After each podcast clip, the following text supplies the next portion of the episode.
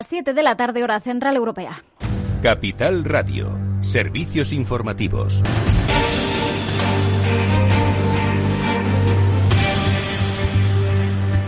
¿Qué tal? Muy buenas tardes. Eh, repasamos las noticias más importantes que nos ha dejado este miércoles 14, 14, de octubre. En clave judicial, el Tribunal Supremo ha confirmado que el Partido Popular se lucró con la Gürtel, pero ve excesivo en todo caso que la Audiencia Nacional diera por acreditada la caja B. El alto tribunal, como decimos, ha confirmado esa condena al Partido Popular. Estima en parte el recurso de la formación al considerar excesivas las alusiones a esa caja B porque no puede haber responsabilidad penal sin acusación defensa. En su fallo, el Supremo destaca cómo el grupo de Francisco Correa creó un sistema de corrupción que manipuló la contratación pública a través de la relación con influyentes miembros del Partido Popular. El Supremo también ha rebajado la pena de cárcel a Luis Bárcenas, al ex tesorero de la formación, y a su mujer Rosalía Iglesias, pero que en todo caso podría entrar en prisión. Y en clave económica, el Fondo Monetario Internacional ha situado la deuda pública de España en el 123% del PIB y el déficit en el 14% por la pandemia.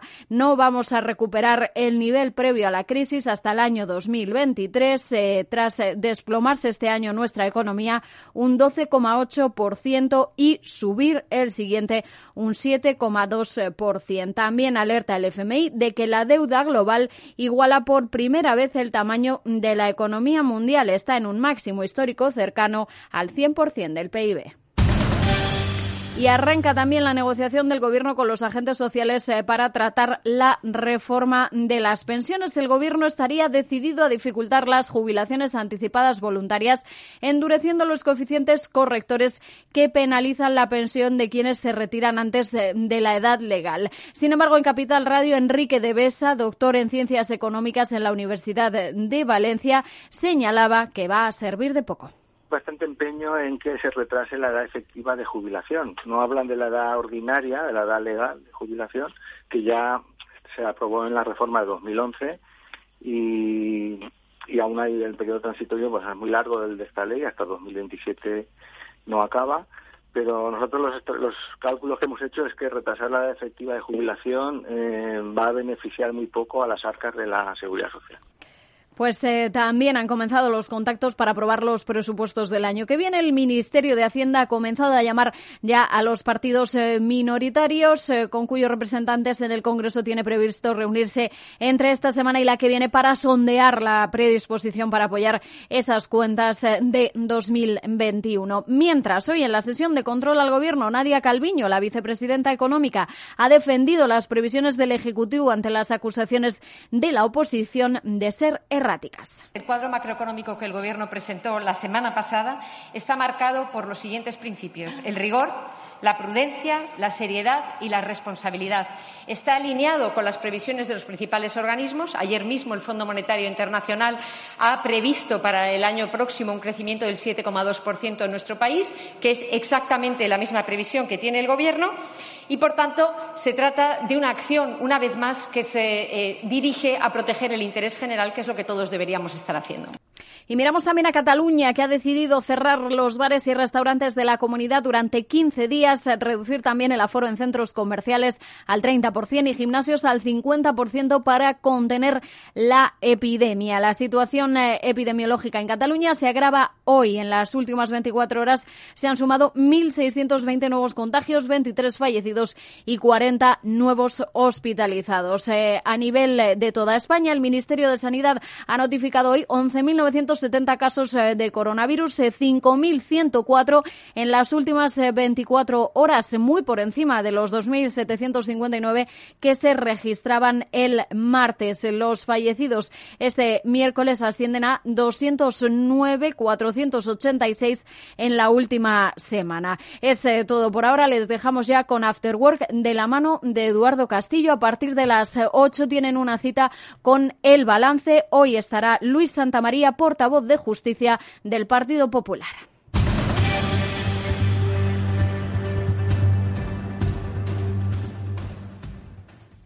Capital Radio Siente la economía. ¿Inviertes en bolsa? Con XTB puedes comprar acciones y ETFs con cero comisiones. Has oído bien, cero comisiones hasta 100.000 euros al mes. Abre tu cuenta en 15 minutos y 100% online. Infórmate en xtb.es. Riesgo 6 de 6. Este número es indicativo del riesgo del producto, siendo uno indicativo del menor riesgo y 6 del mayor riesgo. Si estás pensando en comprar una casa, entra en cuchabank.es y accede a nuestra oferta hipotecaria. Cuchabank, el banco de tu nueva casa.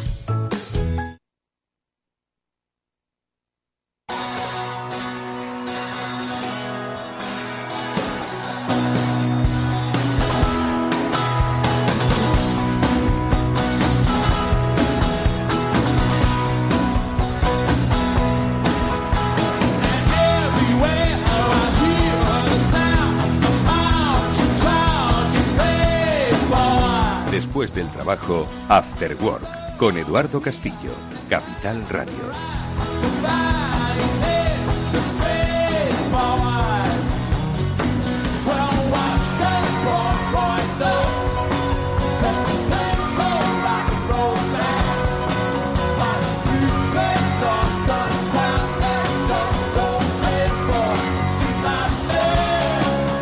Hola amigos, ¿qué tal? Muy buenas tardes y bienvenidos al Afterwork que ya comienza en Capital Radio. Hoy vamos a hablar de un tema que es apasionante y que es inquietante al mismo tiempo.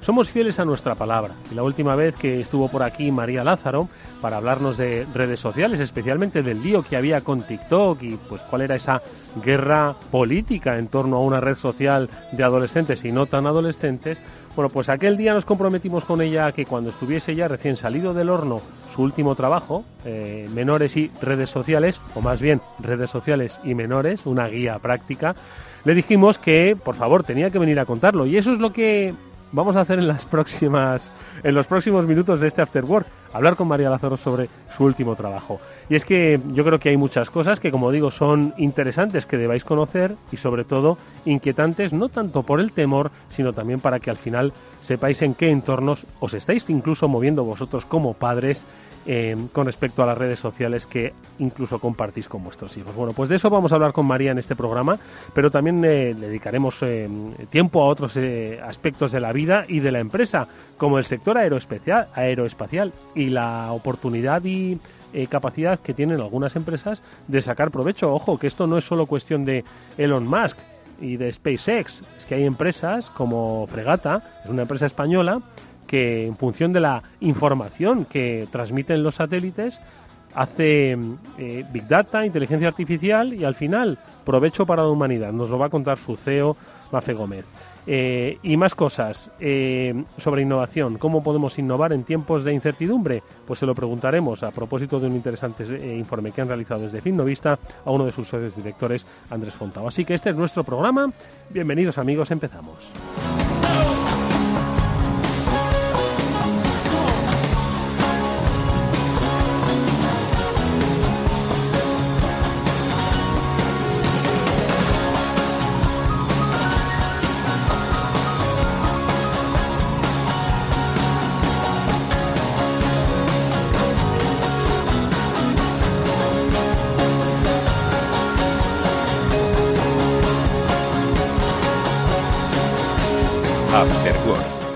Eduardo Castillo.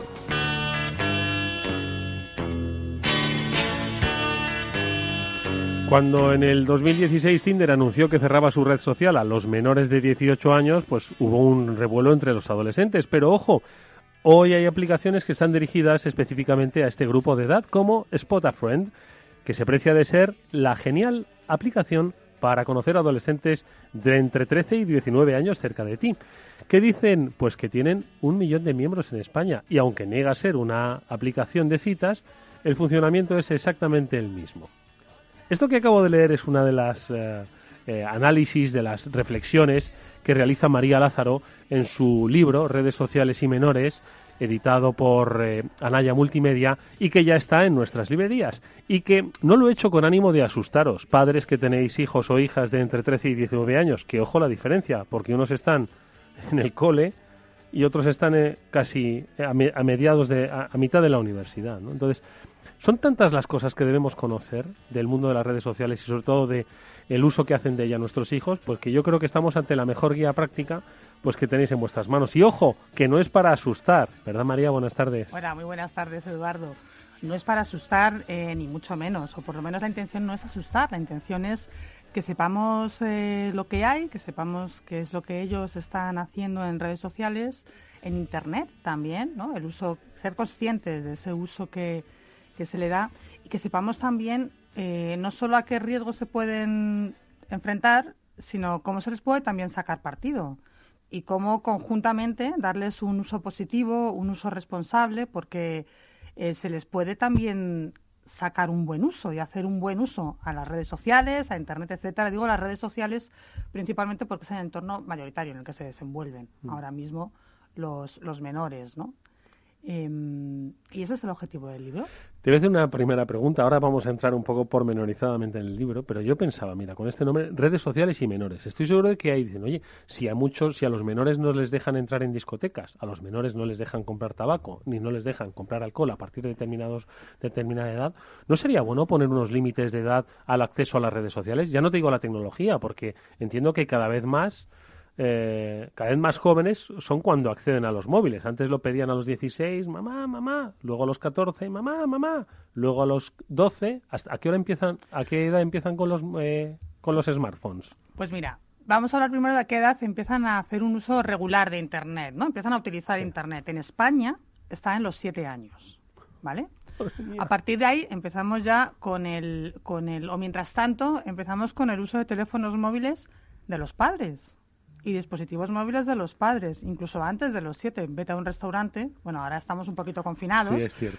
pero entras en un restaurante y cuántos bebés de dos años o críos de tres años ves que mientras los padres están comiendo les han dado el iPad para que dejen de molestar, ¿vale? Para que no molesten. En lugar de estar todos comiendo juntos y hablando, les damos el móvil cuando tienen dos, tres años o el iPad para que mm, tenerles ahí el móvil niñera, que haga la tableta de niñera, ¿no? Y luego, claro, cuando tienen 7, 8, 9, empezamos a decir que desenganchate, no utilices tanto el, móvil que antes me has dado y ahora ya no, ¿no? no tenemos esta falta de, coherencia. A partir de ahí empieza ya el uso de, un dispositivo propio que se da como un regalo, cuando el móvil nunca debería ser un, un regalo como tal. Tienen que ser conscientes de que es algo que se les deja, que se les cede, pero que no es suyo. ¿De acuerdo? No es suyo para empezar porque ni lo pagan ellos, ni el mm. dispositivo, ni la factura. Hay que cambiar también el concepto ¿no? del regalo y el móvil como premio castigo, que se utiliza también mucho, el móvil como premio o castigo. ¿no? Esto habría que, que, desterrarlo.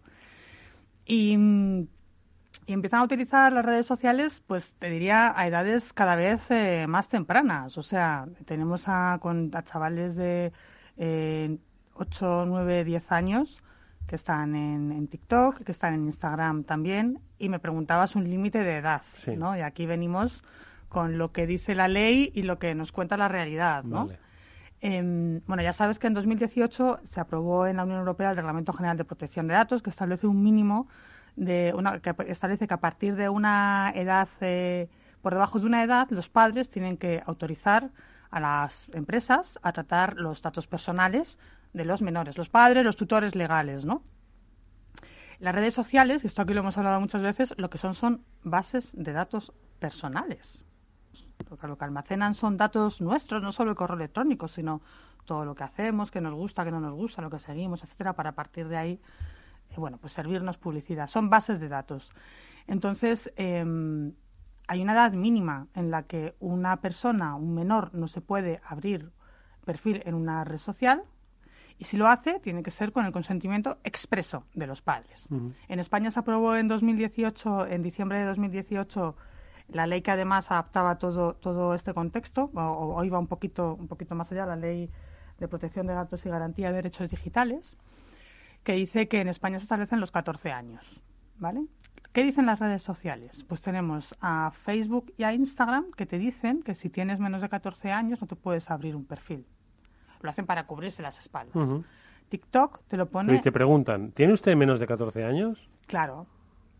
Ah. Claro que te preguntan. ¿Qué edad tienes cuando te abres el perfil? ¿Qué edad tienes? Y entonces tú, si tienes menos de 14 años, pues dice que tienes 20 y ya está. Claro. Qué, fácil, quiero decir. Si, si, no me estás pidiendo verificar mi edad, claro. ¿sabes? Simplemente con poner una edad distinta se acabó. TikTok lo pone en 13 años Y, y, WhatsApp nos lo pone. ¿Tú sabes a qué edad se supone, cuál es la edad mínima para que una, un chaval pueda utilizar WhatsApp? WhatsApp, no, no, no sé. 16 años. No me digas. En teoría, en teoría, hasta los 16 años. ¿De verdad? Exactamente. Y además WhatsApp lo subió porque como el Reglamento General de Protección de Datos de la UE te dice que lo mínimo son 16, pero que bueno, que los Estados miembros luego podían bajar la edad y podían adaptarlo. España, como te digo, lo, dejó en los, en los 14. WhatsApp dijo, mira, no quiero problemas, lo subo a los 16 y punto. Y además WhatsApp, en un ejercicio de transparencia, eh, te, tiene varias páginas web y en, sus, en su sistema y en sus términos de uso para que si tú adulto sabes que hay un menor de 16 años que está utilizando WhatsApp, pues le puedas denunciar para que WhatsApp lo bloquee. O sea, yo tengo un hijo menor de 16 años que le he regalado el móvil, que le he puesto una línea de, de 4G eh, y, por supuesto se ha descargado WhatsApp y entonces luego yo denuncio a mi hijo a WhatsApp porque no puede, porque tiene menos de 16 años. o sea, partimos de algo que es muy etéreo, muy etéreo, que mm. es el, el, el control de acceso básicamente de los menores a las redes sociales. Pero ojo, antes cuando me decías el inicio de, del uso de redes sociales empieza a los 8, 9, 10 años. Mi cara, pues no se ve en la radio, estaba demudada, ¿no? Porque, claro, yo parto de la base de que las redes sociales son malas, pero no son malas. Bueno, a ver, las redes sociales lo que hay que hacer es saber cómo funcionan para a partir de ahí decidir cómo quieres usarlas y que no sea al revés, que sea la red social quien decida cómo te quiere utilizar a ti. ¿Vale? Entonces, en las redes sociales encontramos primero contenidos de todo tipo. Entonces hay una labor básica que es acompañar a nuestros hijos cuando empiezan a, entrar en redes sociales, acompañarles en qué tipo de contenidos ven, a que sepan interpretarlo, a que sepan también por qué la red social les, les muestra ese tipo de contenidos, ¿vale? Porque las redes sociales, a partir de los datos que almacenan de nosotros, como su objetivo es que estemos el mayor tiempo posible ahí para a su vez conseguir el mayor número posible de anunciantes y que los anunciantes inviernan, inviertan, nos van a mostrar contenidos que a priori ellos identifican que nos gustan, ¿no?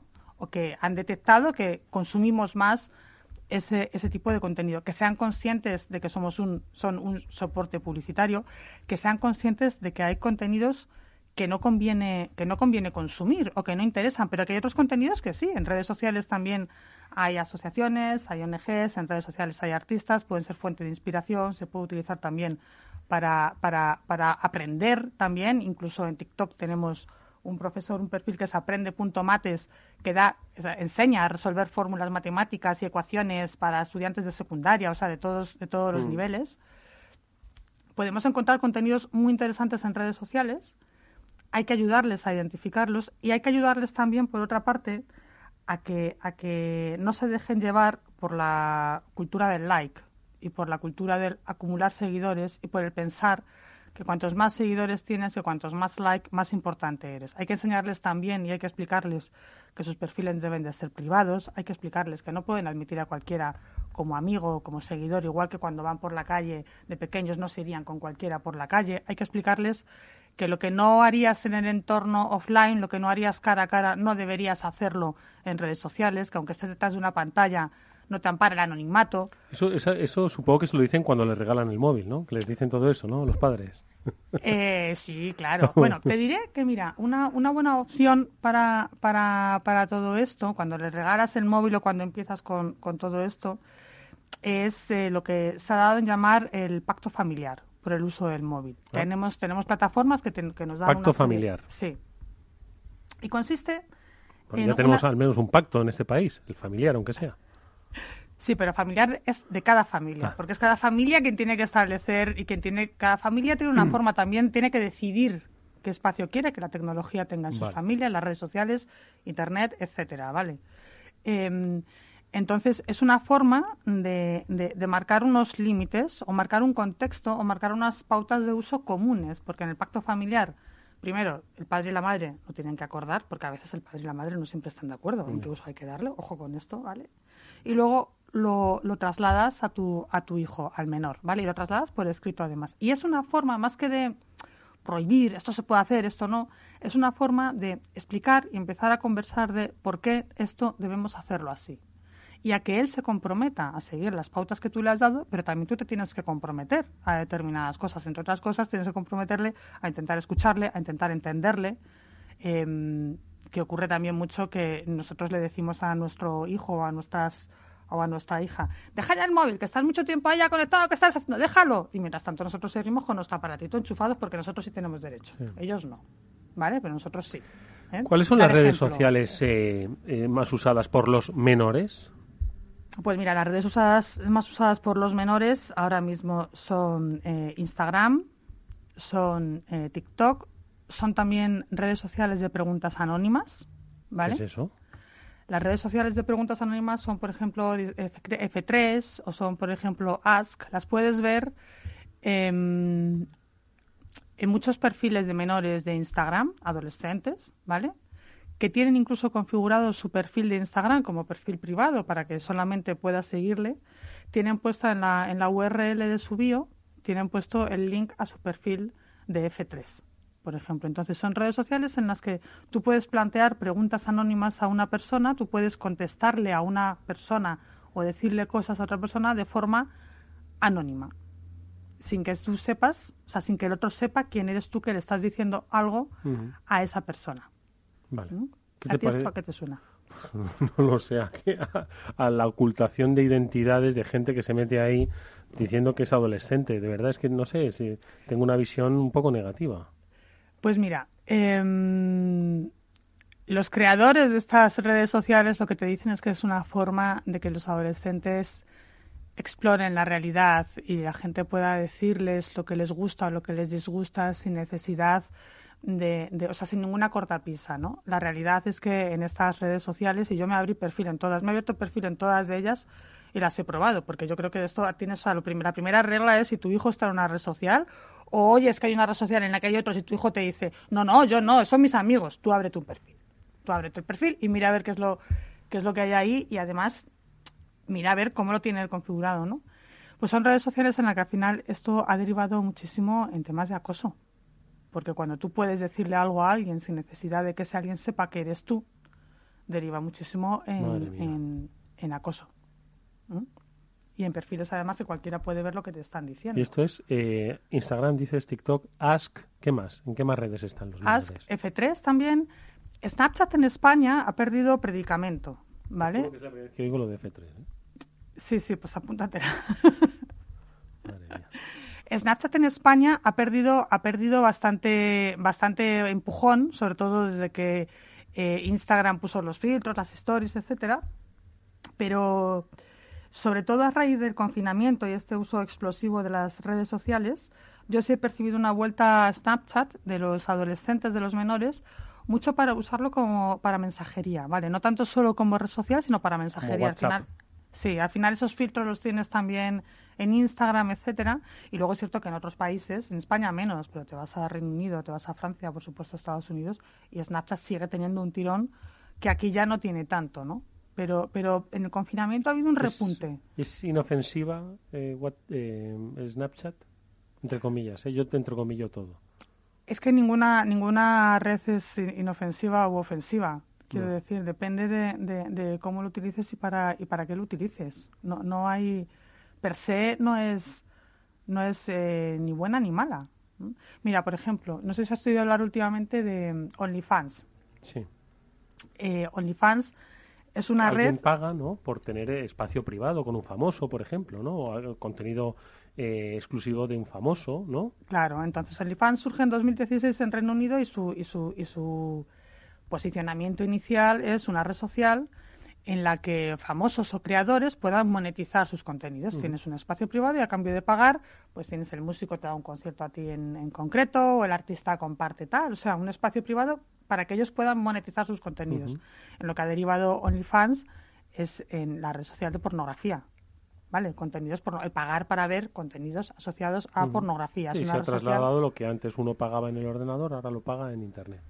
Claro, entonces, pero ese no era el origen, ese no era el origen, ese es el uso que los usuarios, valga la redundancia, han acabado atribuyéndole a esa red social. Entonces, eh, per se nada es ni bueno ni malo. igual que el teléfono móvil, nos centramos en si el teléfono móvil es bueno o es malo. No es el cacharro, es lo que haces con el cacharro.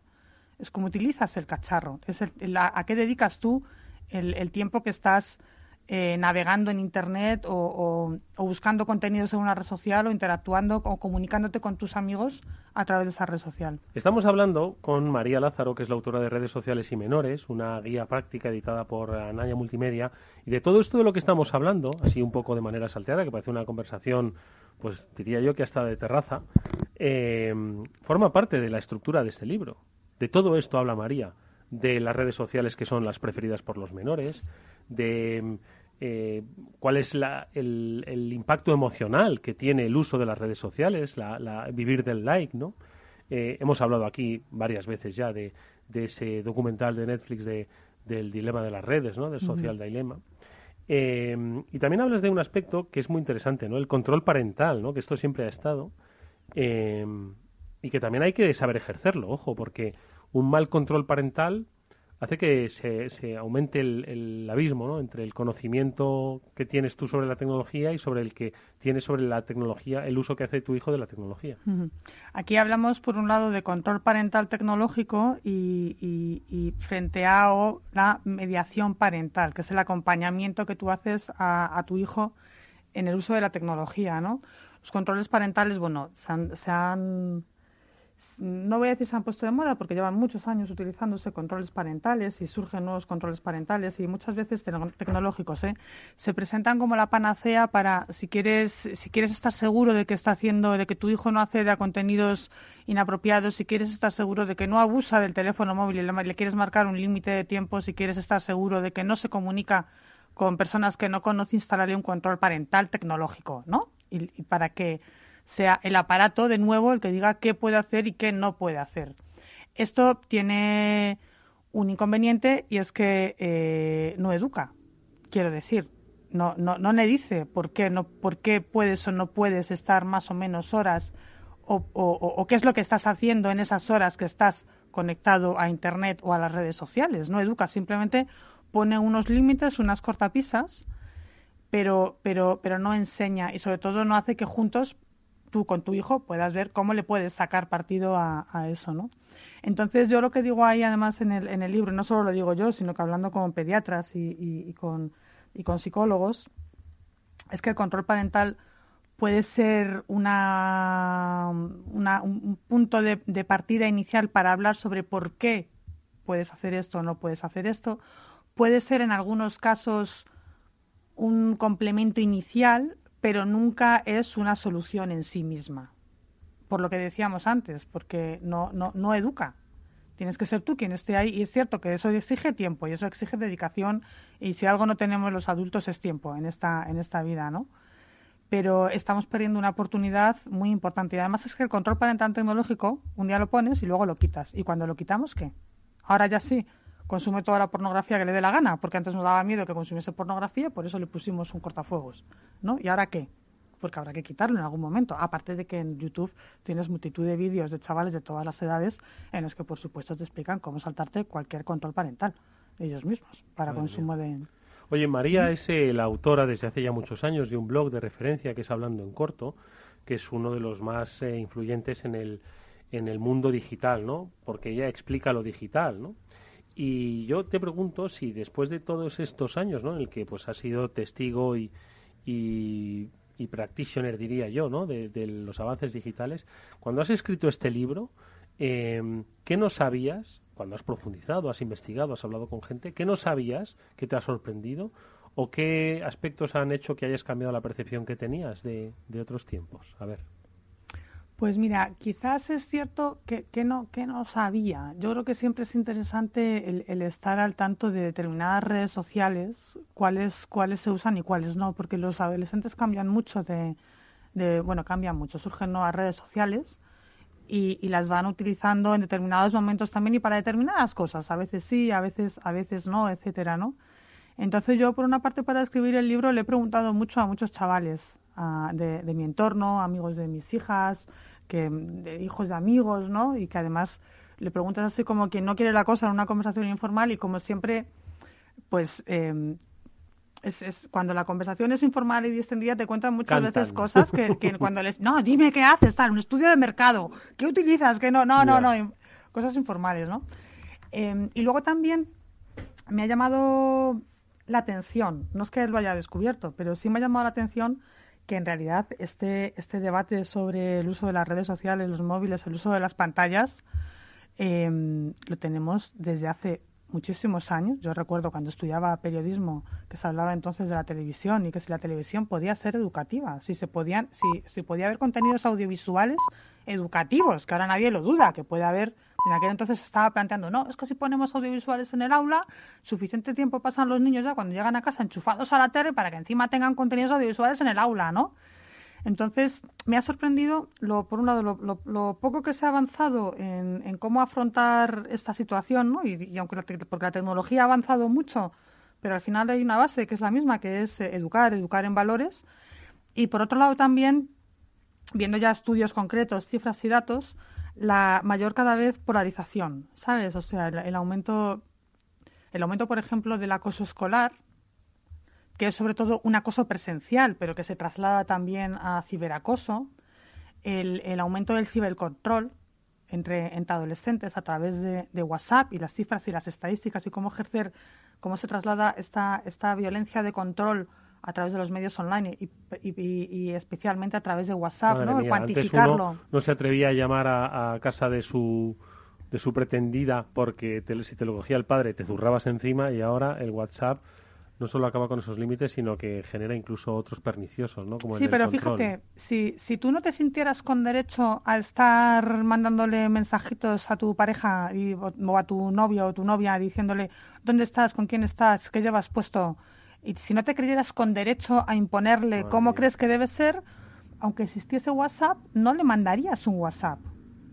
O sea, es previo. esa, esa, percepción de me creo con derecho a decirte lo que tienes que hacer, me creo con derecho a insultarte, me creo con derecho a ponerte la zancadilla, es previo a que, a que a que luego lo traslades o no al, al dispositivo móvil, a Internet o, a la red social. Oye, hay un capítulo del libro eh, que me llama mucho la atención, que es el de quiero ser youtuber o instagramer o tiktoker, ¿no? Entonces, esto que es una consecuencia, eh, todos lo hemos conocido, ¿eh? Y muchos lo vemos, incluso en, en, ámbitos eh, académicos, como el objetivo de alguien es pues llegar a ser influencer, ¿no? A través de eh, de las redes sociales. ¿no? Entonces, esto es consecuencia del, del uso hábito y quizás a veces mala interpretación de las redes sociales durante esa adolescencia, en el momento en el que son menores? Bueno, hay, también adultos, ¿eh? que ya le gustaría a muchos adultos decir que quieren ser youtubers, no solo, no solo los menores. Ojo, ¿eh? que hablamos de que los menores, como si lo que, el adulto que está libre de culpa que tire la primera piedra. Eh, lo que sucede es que ahora a través de las redes sociales transmiten una visión falsa. Lo que ha facilitado la red social, YouTube, TikTok, Instagram, es transmitir esa falsa sensación de que cualquiera simplemente con abrirse un perfil y acumular un porrón de seguidores se va a convertir en un influencer y va a convertir en eso en una forma de vida, en que va a poder generar ingresos y vivir única y exclusivamente de eso, de abrirse un canal. Porque lo ves como fácil. En realidad el fenómeno de los influyentes, los famosos que eran tu referente y a quien te querías parecer o a quien querías emular, no es nuevo, ¿no? Lo que es nuevo es el pensar que cualquiera ahora puede hacerlo y que además no necesito, por tanto, ninguna formación. Que me abro el canal de YouTube y ya está. ¿Vale? Entonces, mm. ¿yo qué quiero ser? No, yo quiero ser youtuber porque me mola esto además y porque voy a ganar una pasta. Cuando en realidad, primero, aquí hay que explicar varias cosas. Una es que muy pocos, muy pocos, muy pocos, muy pocos consiguen llegar a, ganar dinero a través de eso, ¿vale? eso es lo primero. Que la fórmula además en la que consiguen ganar dinero no es por los vídeos que publican en YouTube o por los, las fotos que pueden subir en, Instagram o por la publicidad que puedas generar en YouTube a través de tu canal, sino principalmente a través de acuerdos con las marcas. Con lo cual ya un poquito aquí de conocimiento de algo tienes que tener, ¿no? Y lo siguiente también que yo creo que conviene explicarles es que, y lo digo ahí también en el, en el libro, y para mí creo que es lo más importante, y es que no puedes hacer, no puedes pretender hacer de una plataforma tu medio de vida. Quiero decir, si tu vida se basa, si tu fuente de ingresos se basa única y exclusivamente en YouTube o se basa única y exclusivamente en Instagram, YouTube o Instagram pueden cambiar las condiciones del servicio y tú te quedas sin ingresos. Pueden decir cambiar cómo remuneran los vídeos, pueden decir que ahora me vas a tener que mm, pagar tú a mí en lugar de, de TikTok ha establecido un programa con influyentes a través del cual les paga por generación de contenidos, ¿no? Pero son ellos los que ponen las normas. Entonces, en lugar de decir que quieres ser un youtuber, quieres ser un TikToker, quieres ser un Instagramer, decide a qué te quieres dedicar.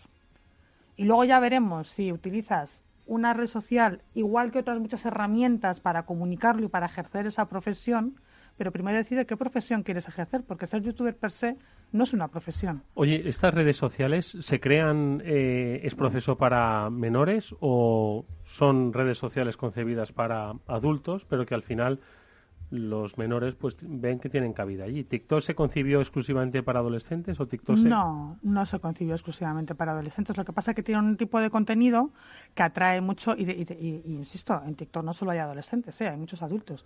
Lo que pasa es que es cierto que genera un tipo de contenido que es muy atractivo para, para los adolescentes. Y luego piensa también que hay, que hay flujos y, movimientos. ¿Tú recuerdas Twenty? Que se cerró.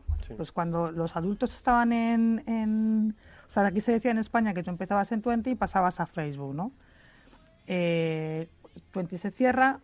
Facebook era una red social joven, donde estaban los estudiantes universitarios cuando se fundó y los, y los más pequeños, los de menor edad también, ¿no? Facebook envejece en el momento en que los adultos, los padres estamos ahí, los chavales se pasan a otra red social, surge Instagram. Y se pasa en Instagram, que tampoco es que esté pensada para menores, pero quiero decir, hay, hay movimientos y de Instagram están pasando a TikTok. Vale, pero te lo digo porque eh, he visto, eh, pues hablas de, cuando hablas de la, de la historia de las redes sociales, ¿no? Hmm. Hay una muy muy bonita que se llama Lego, Lego Life, ¿no? que es para eh, menores de 13 años y que pues aparecen los muñequitos de Lego, ¿no? Sí, esas son las redes sociales que llevan el apellido de For Kids. tenemos YouTube for Kids, Spotify for Kids, que son redes sociales que lo que hacen es que em, que los kids dicen que menudo rollo mamá que a mí dame bueno no son, son redes sociales que tienen condiciones pues por ejemplo en YouTube en función de la edad te, te preestablecen qué tipo de vídeos puedes ver puedes ver y cuáles no vale o sea tienen una limitación en cuanto a contenidos una limitación en cuanto a funciones pero es una forma más bien es como versiones adaptadas de los niños. Luego creo también esta esta red social que lo que buscaba era que los niños pudiesen compartir sus creaciones y sus juegos con Legos, ¿no? Pensar, bueno, pues una red social en la que tú puedas compartir tus juegos, cuando además Lego estaba buscando este otro tipo de posicionamiento, ¿no? En concreto la de Lego eh, pues tuvo poco recorrido, la verdad, o tiene poco recorrido, porque al final los chavales quieren estar donde están todos sus amigos y cuantos más haya mejor, ¿vale? Y, y es lo que sucede tenemos redes sociales que tienen la etiqueta de para Si yo soy una persona muy lista y creo una red social para menores, cierro la empresa, ¿verdad? En plan con Lego, con dibujitos así, monos y tal, con dibujos infantiles, quiebro, ¿verdad? Pues, eh, pues verás, es que lo primero que tienes que tener en cuenta es que legalmente menores de 14 años no vas a poder tener. Perdona que te rompa el modelo de negocio.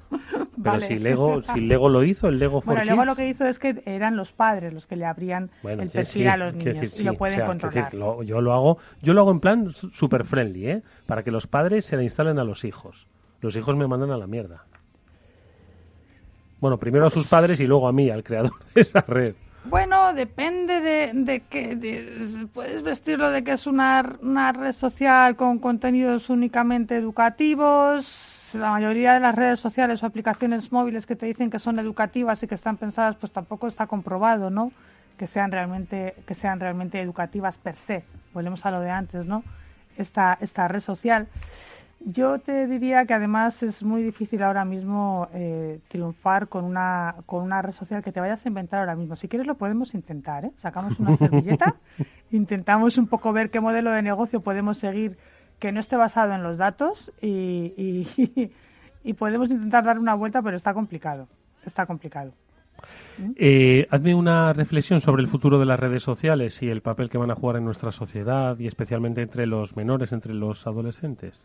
Pues mira, yo las redes sociales no sé, no sabría decirte ahora mismo cómo, cómo van a, a evolucionar, eh, porque como te decía antes, hay redes que nacen, hay redes que mueren, hay redes que cambian y que, y que mutan, igual que en su momento eh, murió Twenty, igual que murió MySpace. Pero lo que yo sí creo es que es un entorno que evolucione como evolucione, es un entorno que no va a desaparecer. Que lo que tenemos que saber es, y ser conscientes es de que existen, de que los chavales están relacionando ahí igual que nos estamos relacionando de una u otra forma los adultos, ¿vale? Y que por mucho que queramos, no van a desaparecer. Puede desaparecer una plataforma en concreto, porque surge otra. Puede evolucionar y no ser solo una red social y puede ir añadiendo nuevas funciones como Instagram, que tiene la opción de, de ventas y de compras, ¿no?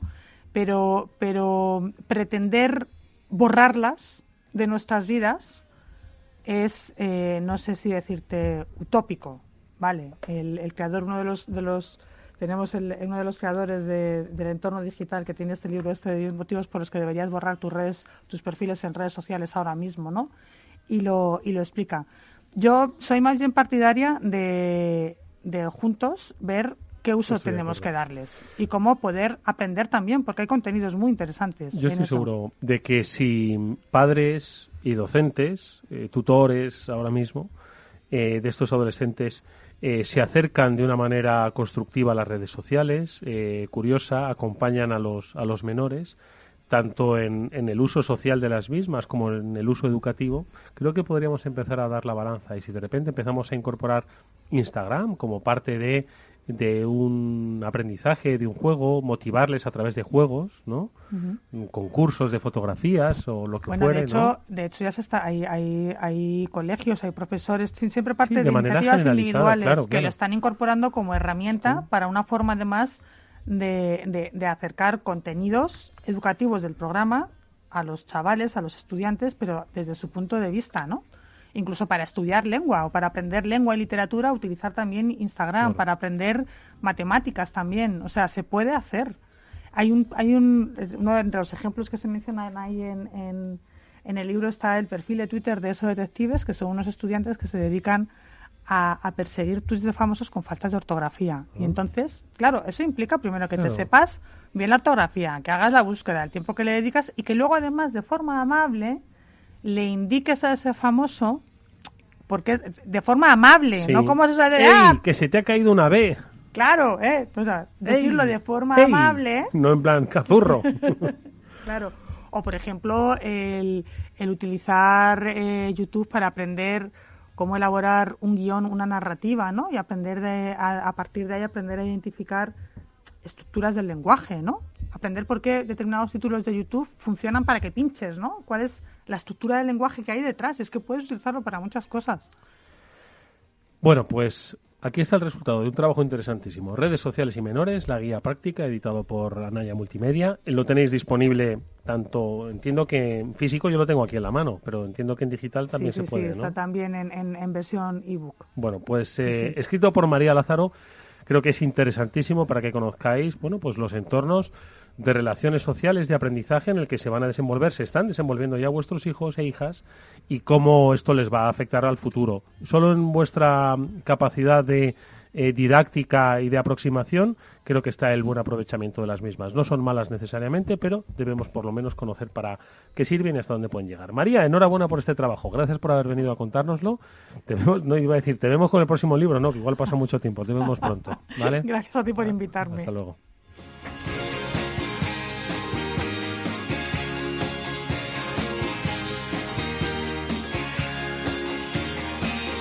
Eduardo Castillo en Capital Radio, After Work.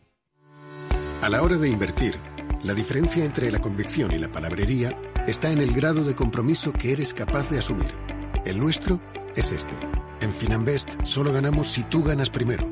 O lo que es lo mismo, en Finanbest, si no sumamos, no restamos. Conoce todas las ventajas del Result Investment. Tienes mucho que ganar. Finanbest, tú ganas.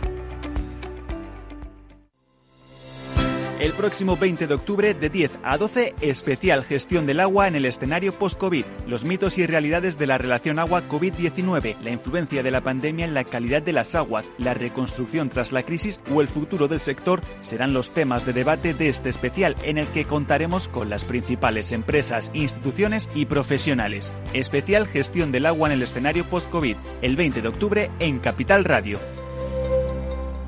Con la colaboración de Suez.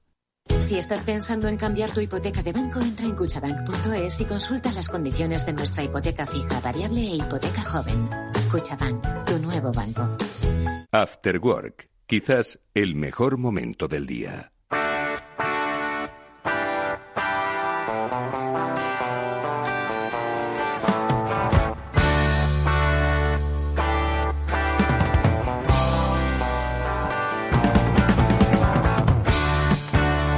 ¿Hasta dónde puede llegar la industria española aeroespacial? Pues yo creo que tan alto o incluso más que la propia SpaceX. Ojo, que al final es muy vistoso aquello de aterrizar cohetes, ¿no? Nunca se había hecho. Bueno, se, se aterrizaban en mil pedazos, ¿no? Hasta que ya llegó pues la gente de SpaceX y la gente de Elon Musk pues a hacerlos eh, pues eso aprovechables para siguientes viajes espaciales pero ojo que la carrera espacial no es solo de cohetes que están muy bien los cohetes pero hay que saber que hay muchísimas otras oportunidades que surgen a propósito de eh, la inmensidad del espacio, nunca mejor dicho. Bueno, pues esas oportunidades las aprovechan empresas españolas, eh, como es el caso de Fregata que a través de lo que transmiten los satélites, que hay muchos, grandes y pequeños, muchos que tienen sello español, ojo, eh, ahí arriba, bueno, pues transmiten información que con el uso del Big Data y con eh, el uso de mm, la inteligencia artificial, bueno, pues ofrecen resultados prácticos para llevar a cabo en acciones que contribuyen además a hacer un mundo mejor o hacerlo más eficiente. Bueno, pues Mafe González es CEO de Fregata. Mafe, ¿qué tal? Buenas tardes. Hola, buenas tardes, ¿cómo estás? Encantado de saludarte, Mafe, para que nos hables de Fregata. Vosotros sois una compañía española que está en el sector aeroespacial y que eh, yo creo que en general, ¿no? Antes de, de, profundizar un poco más en la actividad de Fregata, pues nos gustaría conocer si sois muchas empresas, empresitas o empresazas las que estáis en este sector, porque da la sensación de que esto es cosa de otros, ¿no? Cosa de los estadounidenses o cosa de los chinos, ¿no? Que están más centrados en el mundo aeroespacial, pero aquí tenemos mucha capacidad de mirar al espacio y sacar provecho empresarial, ¿no? Sí, es cierto. De hecho, precisamente pequeñas empresas como nosotros estamos aprovechando las capacidades de los satélites eh, que comentabas ahora, de los nanosats, para poder dar soluciones, para solucionar problemas del mundo real a bajo coste, que es lo que hace Fregata Space. Oye, y Mafe, exactamente, eh, eh, Fregata, eh, ¿cómo podríamos definirla? ¿Como una compañía aeroespacial o una compañía que basa su eh, inteligencia en el mundo aeroespacial? Pues nosotros somos una compañía en el sector New Space, es decir, es como una nueva industria que se está generando alrededor del lanzamiento de los pequeños nuevos satélites. Entonces, ya tenemos imágenes de observación de la Tierra a bajo coste y a partir de esa imagen nosotros construimos nuevos productos y servicios utilizando Big Data y Machine Learning. Y exactamente eh, eh, la información que captáis. Eh, de Big Data eh, utilizando el Machine Learning. ¿Para qué sirve? Luego, ¿en qué, qué, aplicaciones tiene? ¿Y cuál es un poco también la información que vosotros sois capaces de leer? Bueno, pues eh, Europa tiene una plataforma que se llama Copernicus. Esta plataforma ya tiene información de diferentes agencias espaciales y diferentes satélites que procesa y prepara para que otras empresas utilicemos. Entonces, nosotros en particular, en particular, ¿qué hacemos? Captamos la información de Copernicus, que viene de diferentes satélites, por ejemplo, los Sentinel, Sentinel, Sentinel 1, Sentinel 2, los Landsat, y esta imagen que se capta de esos satélites, nosotros la procesamos y la analizamos para solucionar dos problemas en este momento. El primero es el problema de los plásticos oceánicos. Como sabes, nos estamos inundando de plástico. En el año 2050 tendremos más plástico que peces. Entonces nosotros utilizamos Ay, la información que viene del satélite, utilizamos algoritmos nuestros de Machine Learning para entender dónde están los plásticos en la costa, evitar que los plásticos lleguen a océano abierto recuperar ese plástico mediante técnicas en tierra, ayudándole a la gente a detectar dónde están y crear mini economías circulares. Entonces, nuestro propósito es utilizar lo que ya hay eh, preparado, que son las imágenes de satélite, para solucionar estos pequeños problemas. El segundo problema que tenemos, que, que estamos manejando, es todo lo que tiene que ver con los seguros para eh, activos en tierra. Entonces, ¿qué es un activo? Un activo puede ser, por ejemplo, un cultivo, puede ser un conjunto de edificios, puede ser eh, unas propiedades que están expuestos a factores climatológicos. El clima en ese momento y en ese momento, digamos, de la historia está variando muchísimo. Entonces, hay incendios forestales, hay huracanes, y cuando nosotros eh, podemos detectar mediante satélite cuáles son esos parámetros que hacen que un activo se pierda, en el caso de un cultivo, esto es muy útil para las aseguradoras, por ejemplo, porque les permite crear seguros muy específicos para los agricultores, para que cuando un parámetro se active, por ejemplo, una inundación, rápidamente el seguro les pueda pagar y les pueda ayudar a no perder lo que tenían en tierra. ¿Y eh, hasta qué punto está evolucionando? Yo creo que nos hemos perdido, como decía al principio, Mafel, nos hemos perdido en las grandes magnitudes, ¿no? Al final en lo, en lo visual, ¿no? En el espacio es un poco lo, lo que nos permite ver el ojo humano, ¿no? Y aquello que no vemos, pues mm, entendemos que o no existe o básicamente pues no le prestamos atención, obviamente, ¿no? Entonces, eh, ¿qué nos estamos perdiendo al ojo humano? Porque esto que me cuentas no se ve. los, miles de satélites pequeñitos que hay sobre nuestras cabezas y, con ingeniería española detrás tampoco se ven, ¿no? Entonces, ¿cuánto nos estamos perdiendo del desarrollo de la industria aeroespacial? De hecho, es una industria que va muy rápido y es muy competitiva es una información, todo lo que se capta de satélite es una información muy relevante para los países porque el dato es el tesoro en ese momento, el dato es el oro, es el petróleo. Mm. Y el dato se capta de diferentes fuentes. Se puede captar de fuentes de información de datos de las personas, como estabais hablando hace un rato, o se puede captar de otras fuentes de información. En este caso tenemos ojos arriba y podemos observar todo lo que está sucediendo en tiempo real. Mm. Podemos observar las ciudades, podemos observar eh, los pantanos, los ríos y podemos con esta observación ayudar a que se hagan estrategias en tierra para los gobiernos y para las empresas privadas mucho más eficientes y mejores. Por ejemplo, con los satélites podemos observar muchas cosas. Se pueden observar las ciudades, la evolución de las ciudades y detectar las zonas de pobreza. Entonces, si tú puedes detectar zonas de pobreza según la luminosidad de la ciudad y según cómo está funcionando, eh, digamos, eh, esta movilidad en la ciudad y lo ves por satélite, esa información es muy clave para que un gobierno pueda tomar decisiones. Mm. Entonces, los satélites lo que nos permiten es procesar esa información. Lo que pasa es que en ese momento es de bajo coste, porque antes era muy caro eh, sacar información de imagen de satélite. Dado que tenemos cloud computing, que tenemos computación de alto rendimiento, que tenemos algoritmos de inteligencia artificial, procesar toda esta data cada vez es más eficiente y más sencillo. Por tanto, esos ojos que tenemos arriba con los satélites nos permitirá solucionar problemas de manera más eficiente y nos va a ayudar a que en un futuro nuestro planeta sea mejor en general. Y Mafe, vosotros eh, eh, tenéis satélites, os conectáis, la información que obtenéis de, de, los satélites es a través de, los acuerdos a los que llegáis con las compañías eh, pues que ofrecen estas imágenes. ¿Cómo funciona la búsqueda, la recopilación de esa información? La ventaja es que Europa está invirtiendo ya hace tiempo en el tema de mm, procesamiento de imagen. Entonces, ya hace varios años hay varios programas preparados para que esa información esté en plataformas abiertas para las empresas europeas. En este momento se está creando una oportunidad en el New Space para que haya nuevas empresas pequeñitas como nosotros, que empezamos startups, que podemos llegar a crecer muchísimo utilizando estas plataformas. Entonces, nosotros ya no tenemos necesidad de hacer los acuerdos con las agencias espaciales porque ya están hechos y las imágenes están preprocesadas en eh, plataformas como la que tiene Copérnicos, por ejemplo, em, en la, Unión Europea, o plataformas que tiene la ESA también para poder eh, manejar esta información. Entonces nosotros ya tenemos una ventaja porque ya tenemos la información de imagen preparada. Ahora lo que tenemos que hacer es buscar las soluciones a los problemas. Es decir, es como ir construyendo sobre lo que ya está construido. Y eso es muy ventajoso porque nos acelera la llegada al mercado de los productos. Por ejemplo, nosotros ahora mismo ya estamos haciendo pilotos eh, para procesar imágenes y detectar los plásticos en diferentes zonas del Caribe. Uno en particular, que empezamos la semana pasada, es sobre República Dominicana. Entonces ellos tienen una problemática y es que China les estaba comprando el plástico eh, que ellos generaban, pero después del COVID dejaron de comprar. Entonces, República Dominicana es un país que está en vías de desarrollo, no tiene eh, plantas para hacer el, procesamiento como hay aquí en Barcelona o en los países más industrializados y necesitan ayuda para poder, digamos, de alguna manera procesar toda esa basura que están generando.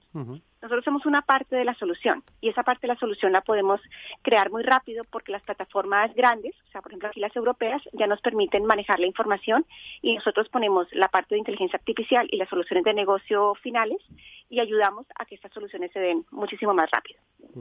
Y, eh, por ejemplo, en el, en el capítulo dedicado a la agricultura, eh, entiendo que esto es pues para grandes extensiones ¿no? de, de, cultivo. ¿Cuál es la información que vosotros le podéis dar eh, a través de esas imágenes por satélite? Pues por una parte nosotros nos gustaría llegar, o sea, tenemos como un sueño de lograr, mm, digamos, observar extensiones pequeñitas, porque los pequeños agricultores son los que más necesitan los seguros, los que más necesitan poder activar eh, las pólizas de seguro cuando hay una problemática. Entonces te doy un ejemplo de cómo queremos llegar a un agricultor pequeño o a una persona que tiene activos eh, en tierra pero tiene capacidades pequeñas, ¿no? Imagínate, por ejemplo, un agricultor en Latinoamérica, en África, que tenga un terreno y tenga dos animales, ¿vale? Por ejemplo, dos vacas. Entonces, resulta que cuando empieza a haber sequía, el satélite puede cambiar el cambio de color de los pastos. Si el pasto cambia de un verde determinado a un amarillo, el satélite capta esa información y la plataforma nuestra, Fregata Space, va a tener la capacidad de decir, cuidado, en este momento esa zona, esta persona va a tener problemas porque ese activo tiene problemas de mm, sequía. Entonces la idea es que se active inmediatamente un seguro para proteger a los animales y a los cultivos. Entonces, aparentemente sí, ese, los satélites se utilizan para grandes extensiones, es la mayor utilidad, pero la idea es poder llegar a todo lo pequeño. Entonces aquí el reto tecnológico es cómo usando imagen de satélite que tiene alta resolución, baja resolución, perdón, convertirla en alta resolución con algoritmos y a bajo coste para que esto funcione bien, tanto para los agricultores y los dueños de los activos como para el caso de las aseguradoras, quienes serían los ejecutores de los seguros. Es interesantísimo y entiendo que además todo esto de una manera muy sencilla, pues poco menos que en tu smartphone o en tu, en tu tableta podrías recibir la información prácticamente en tiempo real, analizada, em, em, eh, sintetizada, em, seleccionada perfectamente y, por supuesto, interpretada, ¿no? Exacto. E imagínate que pudiese hacer en un clic que tú digas, tengo el problema del seguro, quiero que se active mi seguro, tú puedas hacer un clic, por ejemplo, y el dinero ya esté depositado en banco. Bueno, pues. Eh, Eso la tecnología lo puede llegar a permitir. Pero hay que construir todo el ecosistema, las plataformas, hacer las pruebas pilotos hasta llegar a construir soluciones así, que sean muy, muy útiles para las personas que realmente necesitan esas soluciones y que la, y que la pueden adquirir. Bueno, pues es la experiencia de Fregata Space, es el conocimiento aeroespacial que eh, tiene la industria española en este sector y compañías como la que hoy nos ha acompañado en este programa lo demuestran eh, cada día, que sacan inteligencia de cómo algo que era prácticamente inaccesible para muchos hace unos pocos años, hoy puede dar soluciones no solo de carácter empresarial, sino también de carácter medioambiental, ecológico, a muchos de los grandes retos de, de nuestro tiempo. Mafe González es eh, CEO de Fregata Space. Eh, gracias, Mafe, por habernos acompañado. Mucha suerte. Miraremos al cielo, procuraremos salir guapos en la foto la próxima vez que analicéis estas imágenes. Mucha suerte para el futuro. Adiós. Muchas gracias. Hasta luego.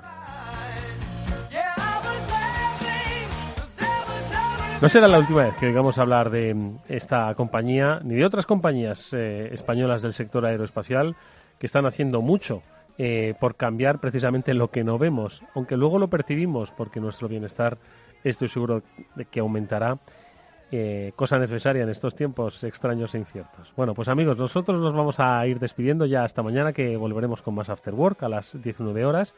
Em, donde, pues como siempre, esperamos contaros cosas interesantes. Mañana estará con nosotros em, Laura de la Fuente de Snippet para hablarnos de innovación, para hablarnos de, por cierto, un premio que les han dado como una empresa innovadora, se lo ha dado el cinco días. Y también estarán con nosotros Julián de Cabo y Víctor Magreño para hacernos reflexionar, pues eso, sobre las cosas eh, digitales que pasan en nuestro mundo y que acaban, bueno, pues como siempre, de cambiar nuestra forma de relacionarnos con los demás. Bueno, nos vamos con la ayuda de Néstor Betancor, que gestionó técnicamente el programa, este After Work, y con ayuda además eh, de otros de otros aspectos que, que siempre hace. Y como siempre, Eduardo Castillo. Me callo ya para que os quedéis con la buena música que siempre nos ponen esto. Hasta mañana.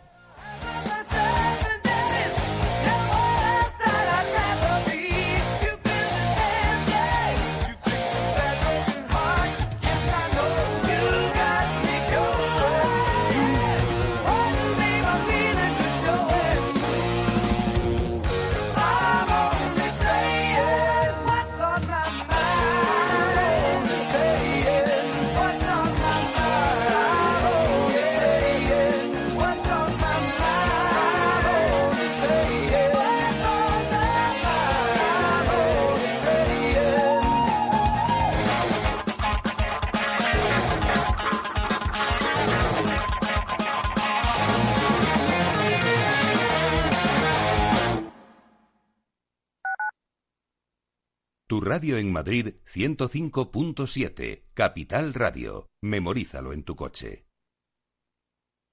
Los datos son el petróleo de nuestro tiempo. ¿Quieres saber cómo el Big Data está cambiando nuestras empresas y nuestras vidas? Capital Radio, Piper Lab y la red de mentoring de España presentan Data is in the Air el primer libro que recoge la transformación digital que viven las empresas españolas contada por sus protagonistas. Data is in the air, un libro para leer este verano y que también se escucha. Necesitas saber por qué los datos son el nuevo capital. Busca el libro en Amazon o pregúntanos por él. Data is in the air.